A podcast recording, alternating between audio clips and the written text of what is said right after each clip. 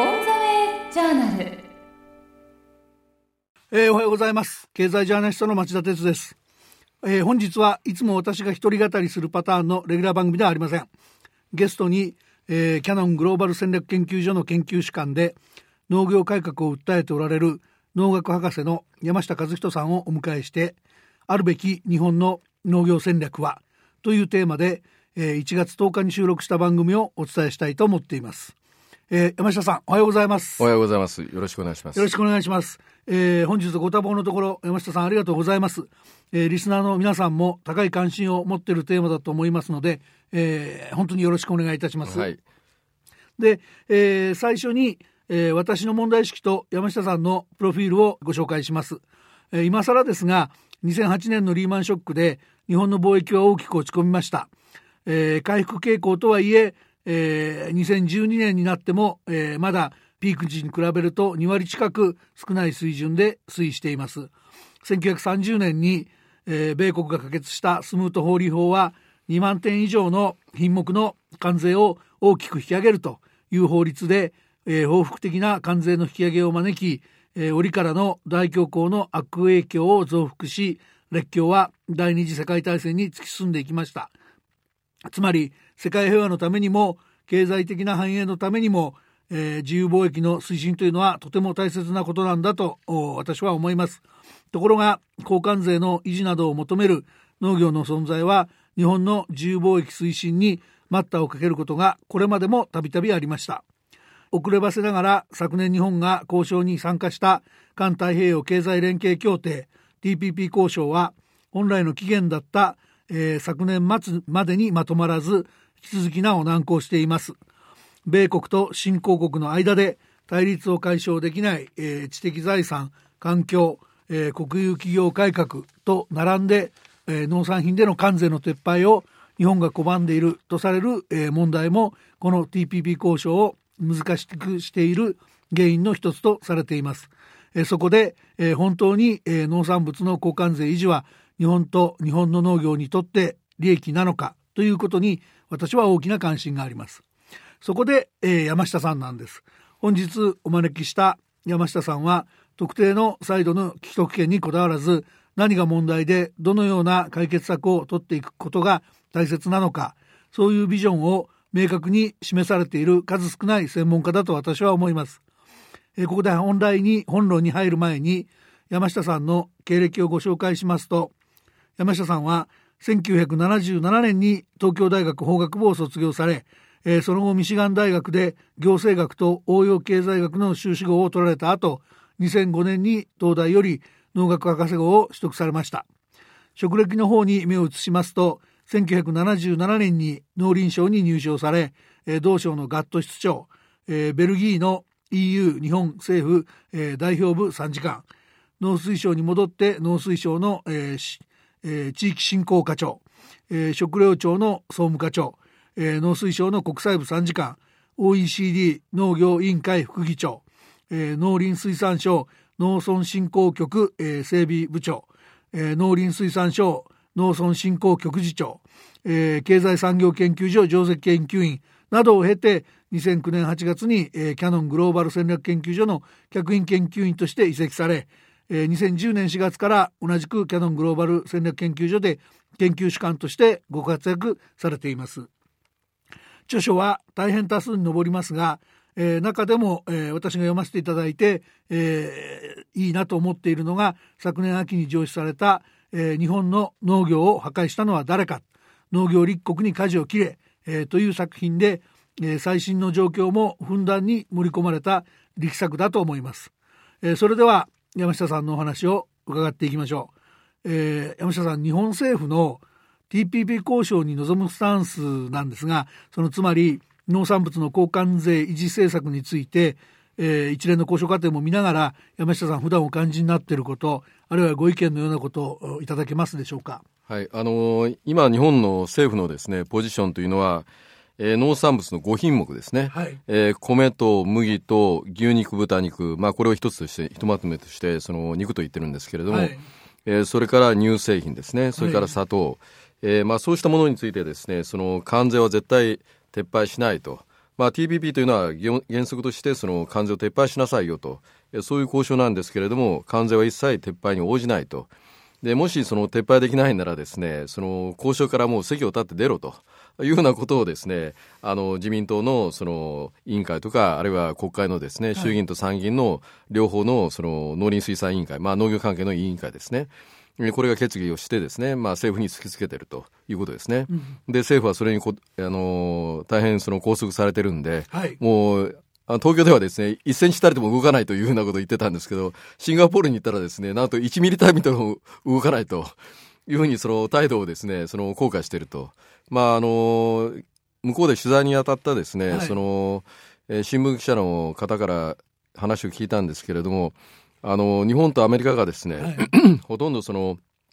あの農産物の関税の問題でですね、うん、その膠着状況になってて、まあ、会議はやってるんだけれども、え結局その他の国の人たちはですね、ずっとそこそばでですね、えその話をその聞いてるだけだと、はい、まあ聞いてると待ってるだけだと、うん、あまあ会議に入れませんから、はい、まあそういう状況が続いてるというんですね。えー、まあ極めてその変な状況だというふうに思います。うん、でこれはそのあの貿易の自由化の交渉をやってるわけですね。えーはい、とは自由化しないという交渉をですね、日本政府は一生懸命やってる。えー、それがですね、国益だということを言ってるわけですね。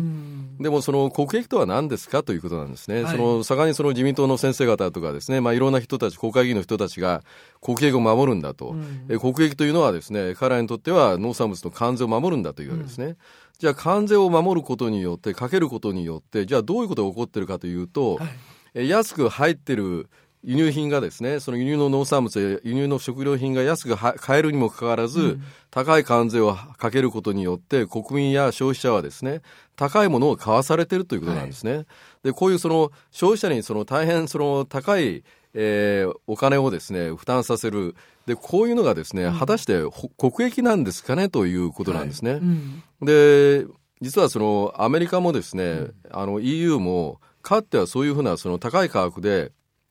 あの国内の農業を保護してたわけですね。はい、でしたがってその高い関税が必要だったわけです。うん、ところがそのえーまあ、アメリカは1970年ぐらいからですね、それから EU は1993年ぐらいからですね、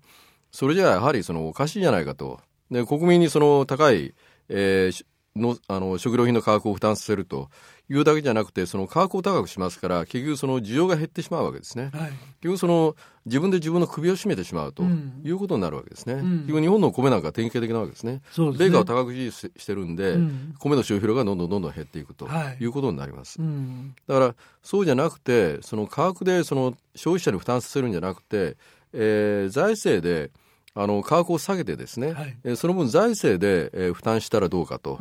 いうふうなことにも政策的にもシフトしたわけですね、うん。うん、経済学的にもそっちの方がいいだろうとい。うのがもう大体のその経済学者のはい、あのコンセンサスだったんでうん、でそういうふうに移行してるわけですね。うん、とら日本だけがですね相変わらず高い関税つまり高い消費者負担によって、うん、えー農農業を保護しようと、はい、まあ、こういうスタンスを続けてるということですね。それともう一つその TPP 交渉がですね、うん、あの貿易の自由化交渉がなんでその日本に日本の農業にとって重要かというと例えばその米を例にとりますとですね1994年に米の生産量というのは1200万トンあったんです。うん今は800万トンを切るような状況なわけですね。なるほど。で、この20年足らずの間にですね、米のその生産量、まあ、イコール消費量なんですけれども、3分の1も減ってきたわけです。で、将来どうなるかというとですね、えさらにその人口減少と高齢化で、あの需要が減ってくるわけですね。はい、だいくらその国内のえ市場を高い関税で守ったとしても、うん、その市場がどんどんどんどん縮小していく、はい、ということは日本農業はどんどんどんどん縮小安楽死するしかないわけですね。はい、でそうすると何をしなければならないかというとその海外の市場を開拓していく必要がするしかないと、はい、つまり輸出なわけですね。うんでその時にその相手国の関税が100%がいいですか50%がいいですか0%がいいですかと、うん、言ったらそれはもう0%がいいに決まってるわけなんですなるほど。だから日本の農業でその維持進行するためにも、うん、安楽死させないためにもですね TPP に積極的に参加して、はい、相手国の関税を下げるという交渉をですねやらないと日本農業を衰退するしかないんです、うん、だからそういうところがですねあの農業界のリーダーの人たちは、えー、分かっててはいるんだと思うんですけれども、うんうんうん。えーそこについて その目をつぶってるわけですね。うん。だから僕らはそのよく言いたいと思うのはですねその人たちにですね今の農業界のリーダーだという人、まあ、農林省の人とかその自民党の農林族の人とかですね、農協の幹部の人たちにじゃああなた方は10年後20年後30年後の日本農業のビジョンなんて持ってるんですか？ということなんです、うん。なるほど、多分答えられないんだと思うんですよね、うん。だけどその自分たちがその今のポジションにいる間はこれはその関税撤廃反対だと叫んでいればですね、うん。えー自分たちのそのあの地位は安泰だとうん。いうその、まあ、保身というんですかね、うん。まあ、そういうところで動いてるわけですね。うん。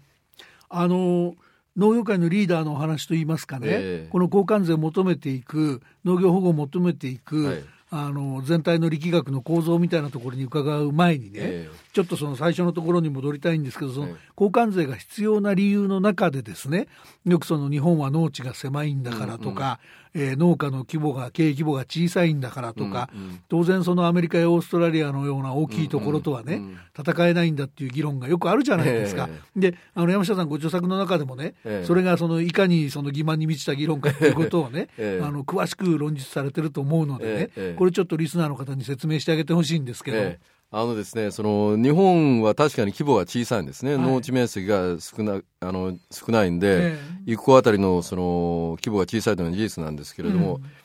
でも、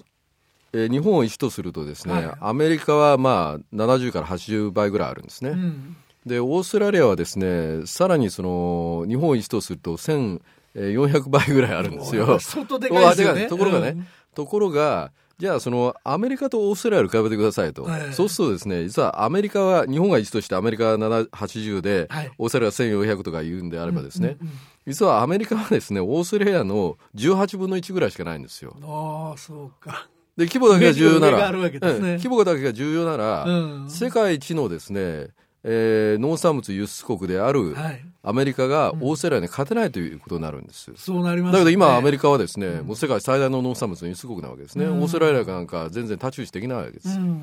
でどうしてこうなってるかというと実はオーストラリアは広大な面積あるんですけれども、えええ。ほとんどが牧草しか生えない、はい。つまり草しか生えないところなんです、うんだから穀物が作れないですね、はい。トウモロコシとかももちろんましてやその米米とかですね、うん。そういうものは、えー作れないわけですね。したがって何をやってるかというとその牧草地に牛を放牧して、うん。えー安い牛肉を作って、うん。それを実はアメリカに輸出してるんです。なるほど。だからアメリカのマクドナルドのハンバーガーは全部ええ。オーストラリア産牛肉なんです、おーなるほど。これにはさすがのアメリカも勝てないわけです、うんうん、安いのはダメなんですね。安いのは、うん。ところがアメリカの何が得意分野かというと、うんトウモロコシとか大豆とか小麦とかそういうその穀物なんですね、はい。でそれはそのあのオーストラリアは作れないものをアメリカが作って、うん でそれをトウモロコシや大豆を使使ってですね、はい。えー大変高級な牛肉を作作ってそれを日本に輸出してると、うんまあ、こういう構図なわけですね。なるほど。えつまりその規模は重確かに重要なんですけれども、うんうんえー規模だけが重要じゃないということなんです。だからその 実はその、えー柳田邦夫というですね、はいまあ日本のその民族学者民族学の知識という、もう第一級の民族学者ですよね。ねえ実はですね柳田邦夫さんというのはですね、えその大東大の法学部出てからですね、はいはい最初に入ったのが農林省だったんです。これもね、僕、山下さんの本読むまで知らなかったんだけど、そうなんですね、あそうなんですの人。ね。だからその当時はですね、やはりそのえ農村は貧しかったわけですね。はいでその貧しい農村をですね救おうと思ってですね、うまあ農農林省はあのまあ当時はその一流官庁だったし、はい。あの大変優秀な人が入ってきたわけですね。うんうんうん、で柳田邦夫さんというのはそのまあ法学士第一号だったわけです。ええ。ええはい。でその柳田邦夫がですね、はい言言うのはですねそのあのもう110年ぐらい前に書いた本があってですね、ええその時に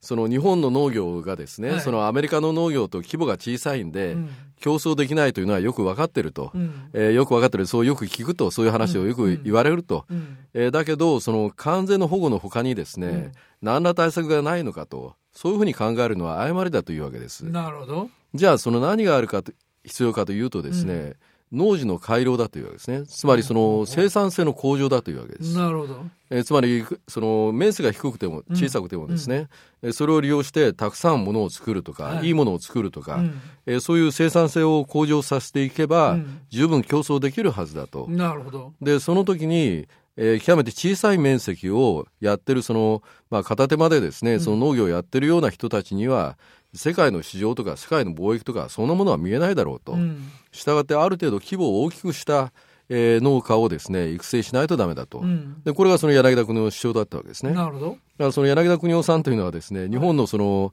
えー農業界の中で最初にですね農業の構造改革が必要だと。すごい先見の明ですそよね。れだということで逆にですね、うん。110年前に柳田国夫が言ったことと、うんこう今農業界柳田国夫が相手にした農業界の人たちと、うん今の農業界の人たちが言ってることは110年間全く変わってないということなんです。ただね、ただね、あの、これもまあ、あの、山下さんの本の中にも書いてあるんだけど、当時の農水省っていうのは、柳田邦夫さんはじめとして猛烈に優秀な連中が入ってね、えええで、当時そのまだ農商務省なんて戦前の時代ね、はい。その現在の経済産業省と一緒だったわけですけど、ええ当時の経済産業省畑の人たちは当時の農水畑の方に比べると能力的にも学校時代の成績もね、ええ。悪くてあの農農務省側からは切り捨てたいのにいつまででもくっついてくるような役所だったわけでしょ？でそんな優秀な連中がね そんな連中がなぜその100年かかってえここまで変えられずに来たのかね。ええ。あのまあ、もちろんその番組で全部は無理なんですけど、はいはい。だけどちょっとそのなぜその歴史的にうまくいかなかったのかっていうねその今のリーダーたちも考えてない、うんうん。なぜそうなってきたのかっていうそこの歴史的経緯みたいなものをね、少しまたお話しいただいていいですかね。はいはい。あの戦前の農業農政にはですね、はい。2つの問題があったんですね、ええ。一つは小作人の問題です、うん。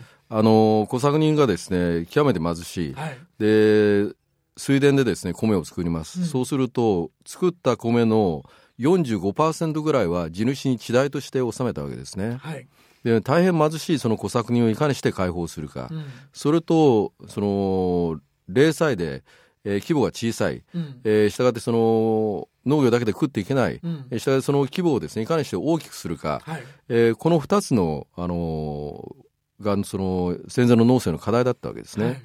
で彼はその手をこまないてるわけじゃなくてずっとその、えー当時の地主階級、うん。極めて強いその政治的な権力を持ってるですね地主階級とそのに挑戦し続けるんです。なるほど。で何回もやってもですねその壁に当たっては突き返され、ん。もう当たっては突き返されということ、まあ、若干の進歩はあったんですけれどもあのあんまりその目立ったし成果はできなかったんですけれども。ででも国益をちゃんと考えてる役人が戦前にたくさんいたってこそういうこととですね。で、うん。その執念が実ったのが戦後の農地改革なんです。で戦後の農地改革というのはですね、はい。あれはその GHQ の発案じゃないんですね、うん。あれ農林省がそのやりたいと言ってですね、はい。その当時最初はですね GHQ はノーオブジェクション、おー。つまり反対はしないよと責任やったらということだったんです。なるほど。ところがですねその実はその終戦直後の農村ではどう,、どうだったかというともうその大日本帝国が消滅しましたから、はい。権力の空白状態ができたわけですね。ええでそこでその社会主義勢力共産主義勢力が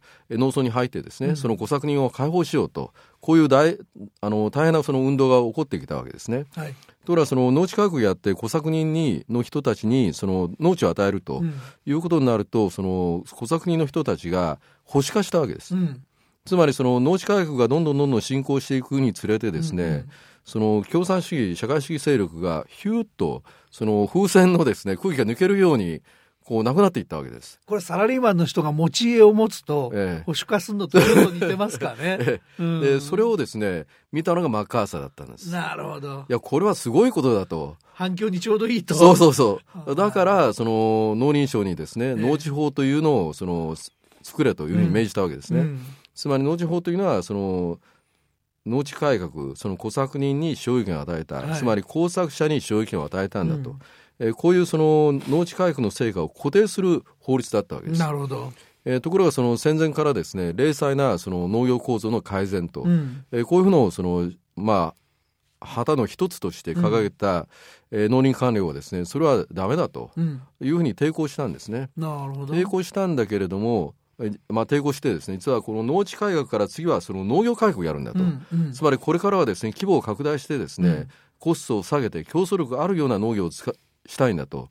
そういうふうなその熱意を持ってやったんですけれども、えー、実はそのマッカーサーと同じようにですね、ええ、そのこの農村が保守化したことをですね、はい、こう維持したいという考えた有力な政治家が日本にもいましてですね。保守政党の政治家はそう考えそうですよね。えー、ところがですね、従来の保守政党というのは地主階級の政党ですから、なるほど農地価格反対だったわけです。うんうんうん、ところがその、そういう農村の状況を見てですね、あの当時大蔵大臣だった池田隼人、はい、あまあ、後の経済成長の最初ですね、えー、所得倍増論を掲げた、はい、えー、総理なんですけれども、うん、彼がそのそれに着目してですね、うん、保守党の中をまとめて農庁を作らせたわけですね。これ大変なちょっと軽眼というには語弊があるけど、ええ、大変な軽眼です、そうですね、だから、うん、その農村を保守化したためにですね、うん、その自民党のあの長期安定政権ができたわけですね。ですね。だからその農地法というのはですね、今はその株式会社の農地参入をめぐってですね、うん、あの、いろいろ議論されてるんですけれども、あれはその、まあ、当時の日本にとってはですね、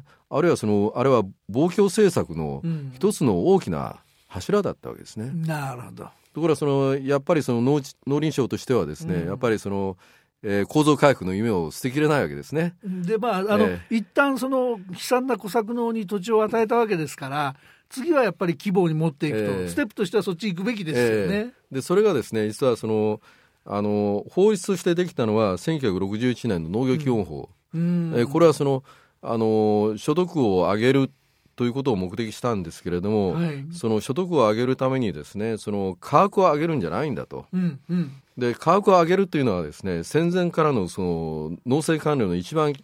嫌いだってことなんです。ななぜならその戦前戦後もですねしばらくの間までは消費者と貧しかったわけですよね。そうです、ね、労働者貧しかったわけです。えー、それにそのあの米価を米の値段を上げてどうすんだと。いうのがこの戦前からのですね農政官僚のもう基本的な筋だったわけですね。だからその中でその所得を上げようとするとどうするかと。所得というのは売上マイナスコストですから、はい、コストが少なくなれば同じ売上高でも所得は上がるだろうと、うん、だからそのコストを下げる必要がある。でそのためには農業の構造価格をやるんだと、うん、規模を拡大してですねコストを下げるんだと、はい、でこれがその農業基本法の考え方だったわけですね。なるほどところが残念なことに、えー、その後ですね、はい、高度成長期に、えー、突入したもんですから、ねえー、その米価をジャンスかジャンスか上げてですね、うん、農家の所得を、えー、上げる方が手っ取り早い方向だというふうに言ってしまったということなんですね。なるほどね。コストの方はいじらなくなっちゃうわけですね。そうです。コストよりも、その米価を上げるということに、うん、その農業団体も、えー、一生懸命になってしまったということですね。うん、でも、高度経済成長だと、まあ、日本も、まあ、これは庶民も含めて、吸収することができた時代はあったってことです。ね。えーえー、まあ、豊かになったということですね、うん、その貧しいその消費者というのがですねだんだんなくなっていったとい。うことですね。はいそれと集約も進まないと、はい、あの一旦その、えー、地主から取り上げて、えー、幅広く振り分けられた小作、うん、で逆に言うとその小作の人たちもとりあえずは食べる糧ができたけれども、うん、一方でその国際競争力かなんか考えると規模の拡大はしたい、えー、だから売って他の産業に移るとか貸して他の仕事をするとかいうことは本来積極的に奨励してそこで所得を維持しつつ、うんあの次のことをやるという展開を促したかったわけですけど、うん、そこも進まなくなっちゃうわけですよね。うん、逆のことをやったわけですね。うん、その米価を上げたのでその零細なその兼業農家の人たちもですね、うん、あのコストが高くても米価の方がさらにその上を行きますから、うん、あの米作ってもそのペイすると、はい、こういうことになってしまったわけですね。うん、米価を上げなければそのまあ、そういう人たちがその農業から辞めていって、うん、その規模の大きいももっとその専業的にですねその農業やってる人たちに農地が集まってさらに規模を拡大してコストが下がると。こういうふうないい循環ができたんですけれども、えー、それとは逆の政策をやってしまったというですね、うん、つまり構造改革にあの反対するような、まあ、米価引き上げという政策を取ってしまったということですね。でその、まあ、農業基本法の1961年から見て、はい、もう2014年ですけども、えーそこからやっぱりその、えー、長年にわたって例えばそのウルグライラウンドであるとか、ええ、まあ、ガットの間ずっとそうかもしれませんけれども、うんうん、何度もその海外からいろんなアプローチあるわけですよね、うんうん、一度として変えるきっかけは作れなかったっていうことですかね。まああの一つですねガットウラランド交渉のまあ成果として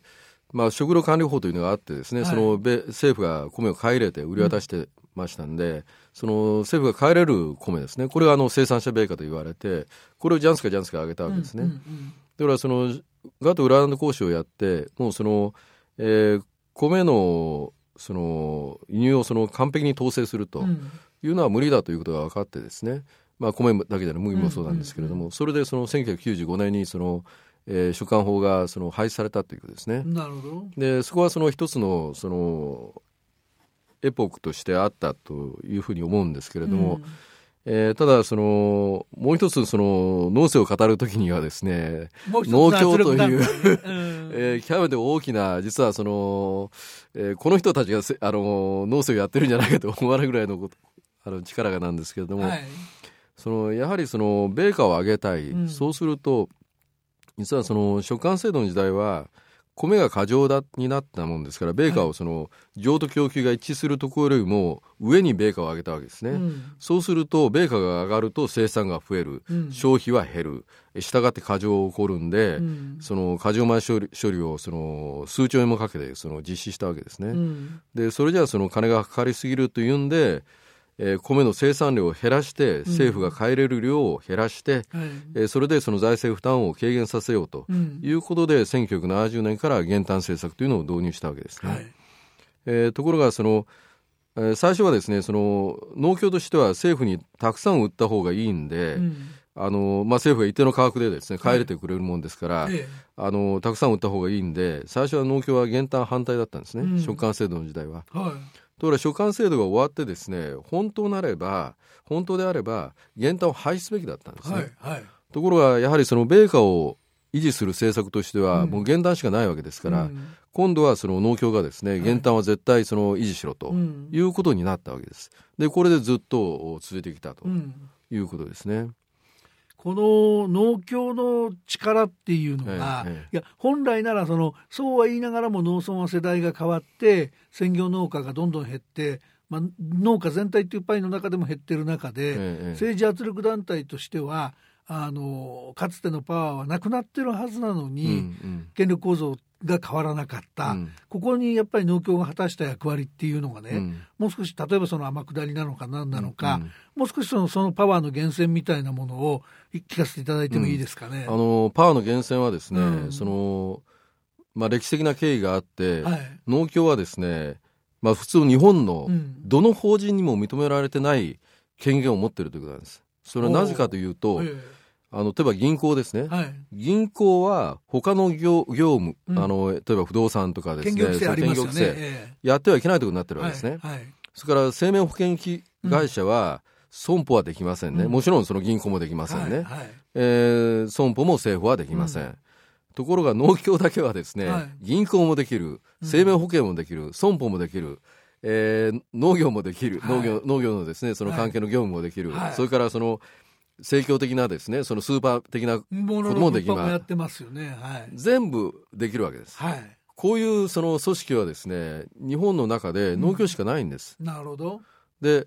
もう一つですね米価を上げたんで、うん兼業農家が滞留してしまったということをうん申し上げましたね、はいそうそう兼業農家のという人たちはですね実は週末だけ米をや作るだけの人なんです、だかうん。らメインの所得は兼業所得なんですあでけその兼業所得を農協の口座に預けてくれるわけです。つまりメインバンク化しちゃうわけだ。そうです。それで今農協 JA バンクというのはですね、ええ。あの日本の第2のメガメガバンクなんです。うん。あのすごいな ことになったんです。だからうん。その米農業はものすごく衰退したわけですね。そはい。の兼業農家が滞留してですね、うん。米だけなんです他の酪農とか野菜とかはですね、ほとんどその、えー修行農家つまりその農業だけで飯食ってる人たちがですね、うんあの生産してるわけなんですねところが米だけはですねそういう修行農家と言われる人たちのシェアは4割を切ってるわけなんです、うん。でほとんど6割以上がですね兼業農家の人たちなんですねなるほど。だからその米農業は衰退したんですけれども、うん衰退した米価を上げての農業が衰退したこれは兼業農家を温存したんではい。農協の組織としてはものすごい良かったわけです、うん。らしたがってその兼業所得が農協に、えーの口座に農協口座に入っていく、うん。でしたがってその米農業は衰退した農業は衰退したためにですね兼業農家が残って農協は繁栄すると。こういう構図になってしまったと。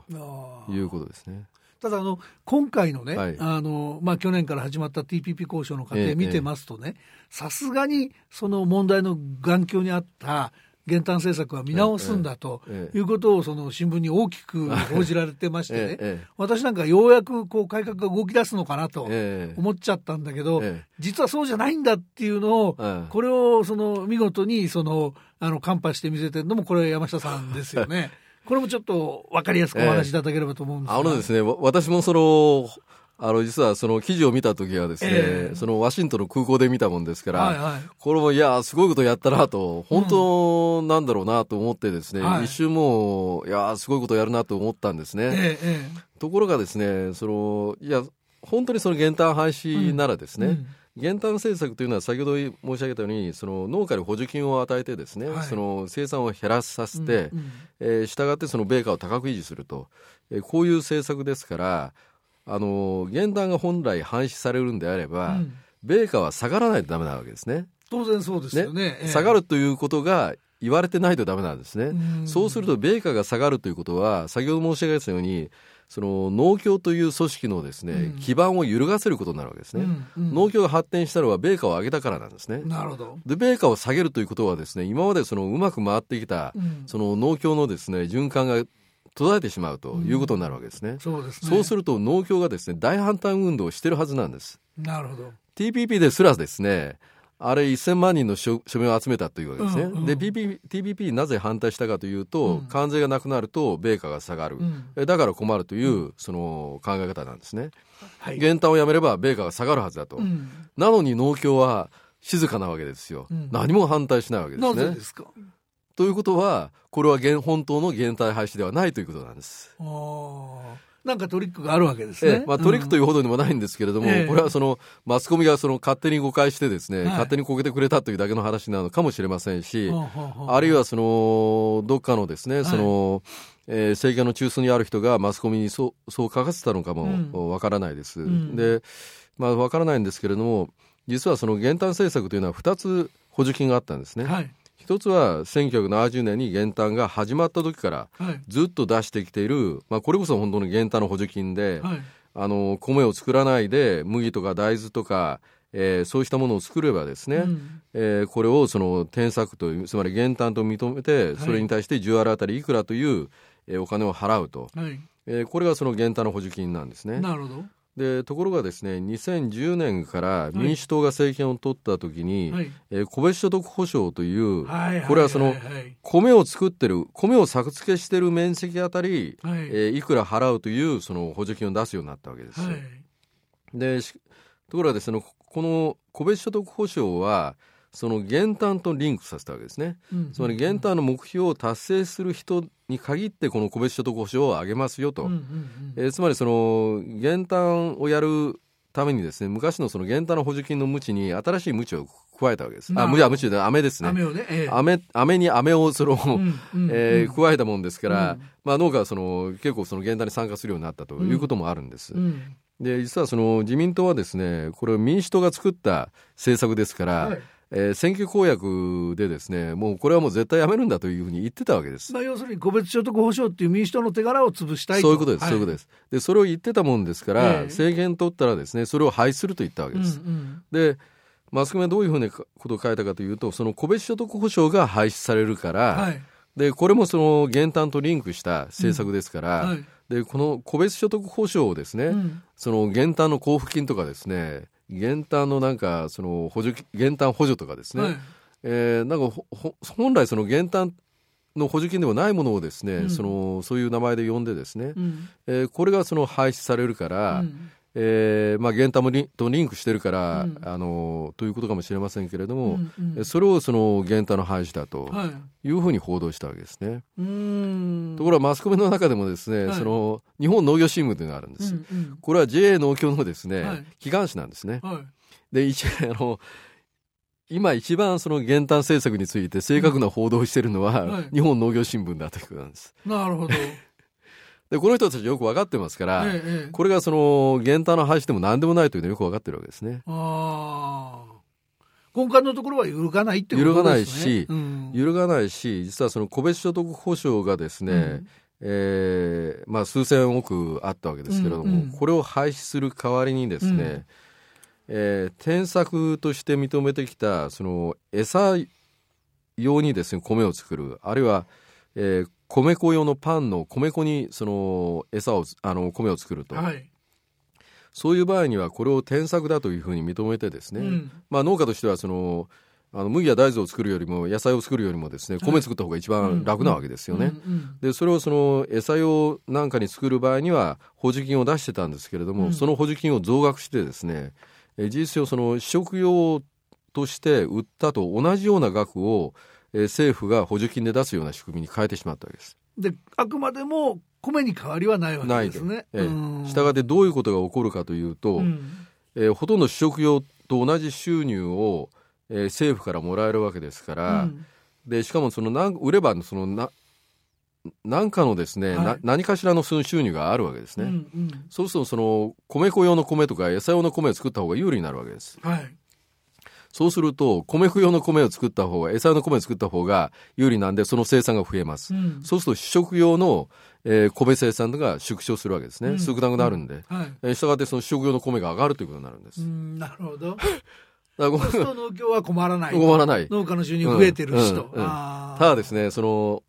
面白いのは、もしこれがですね、えあの、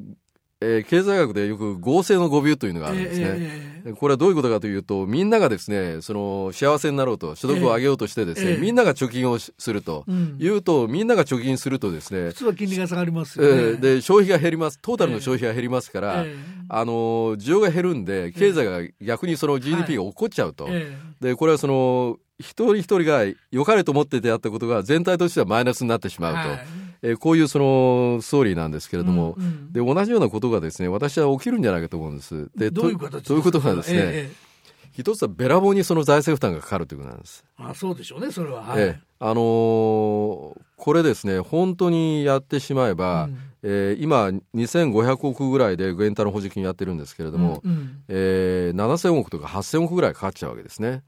すごいな、ええ、それだけでですね。そうするともうこれ国庫が悲鳴上げちゃうという話、それからですねもう一つは、えー餌を生産を増やす、はい。あるいは、えー米粉用のパンのためうん。のその米を生産を増やすということどうなるかというと、まずそのパンをの原料とであるその小麦をどっから輸入してるかというと、うんうんうんこれはアメリカなわけですね。はい。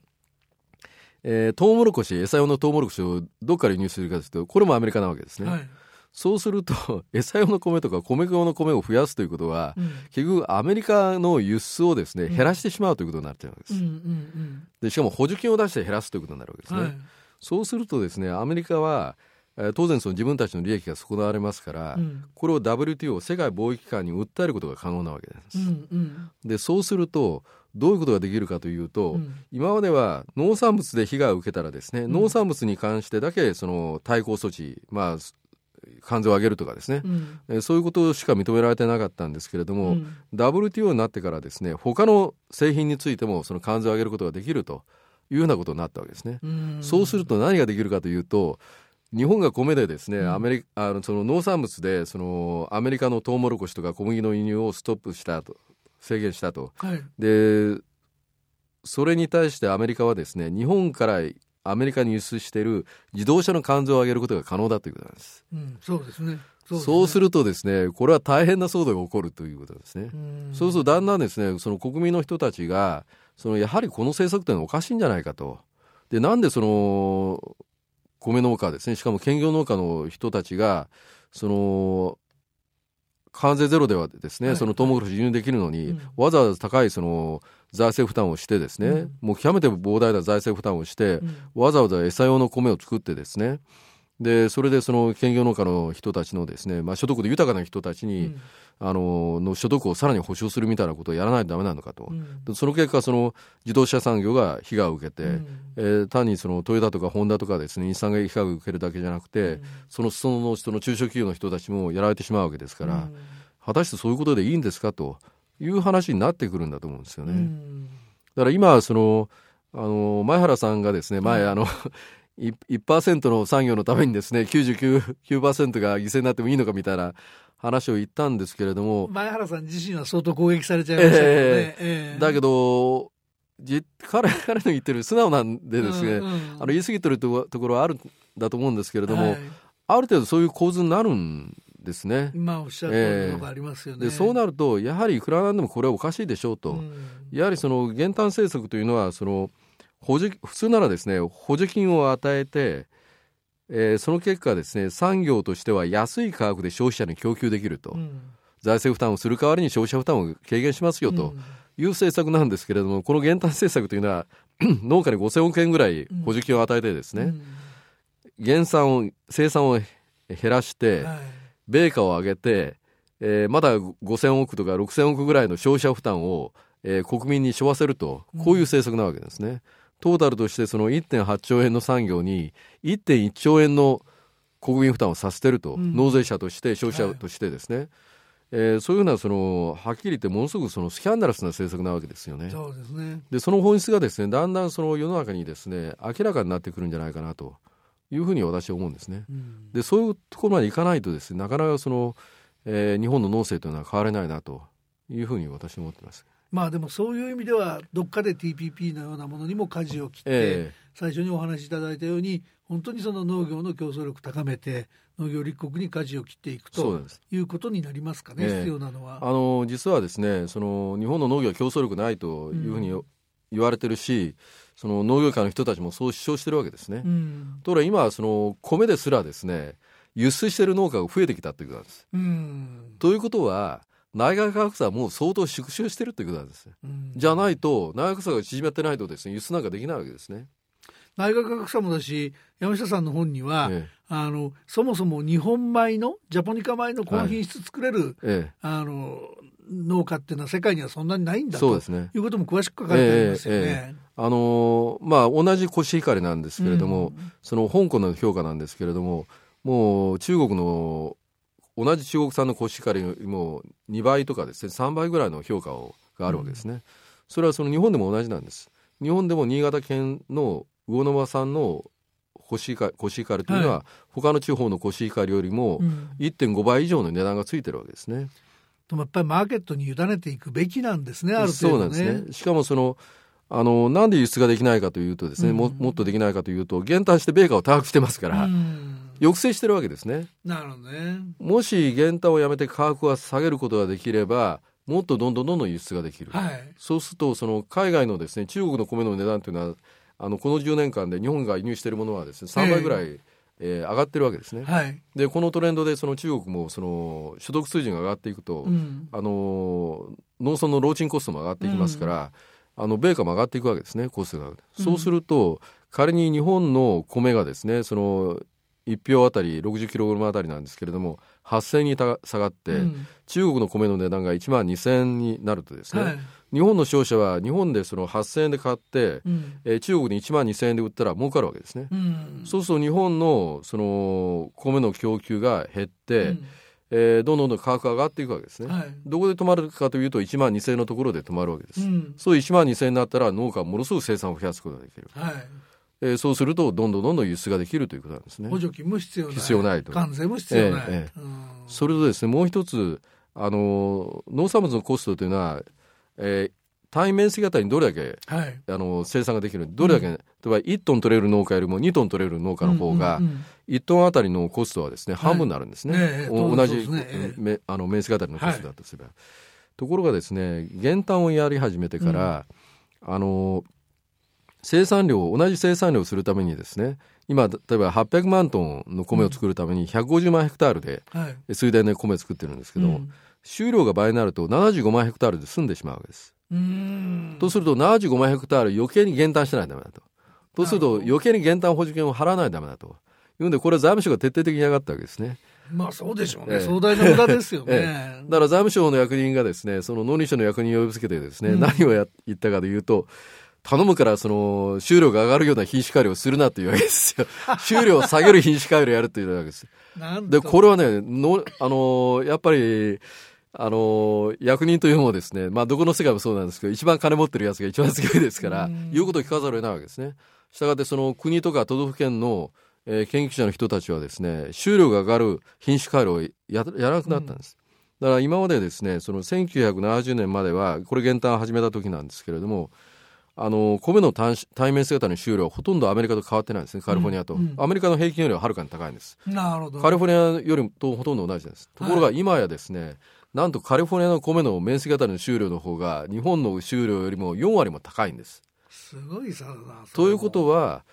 減反をやめてカリフォルニア米並みの収量にしてしまえばですね、うん。えー、米の生産コストは1.4分の1に下がるということなんですね。すごいね。それ、ね、えー、だからものすごくポテンシャルあるんです。それから、実はその公的な試験研究機関ではそういう品種改良のやめたんですけれども、うんうん、民間でですね実はある企業が、うん、えー、カリフォルニア米以上の収量を持つその品種を開発してるんですね。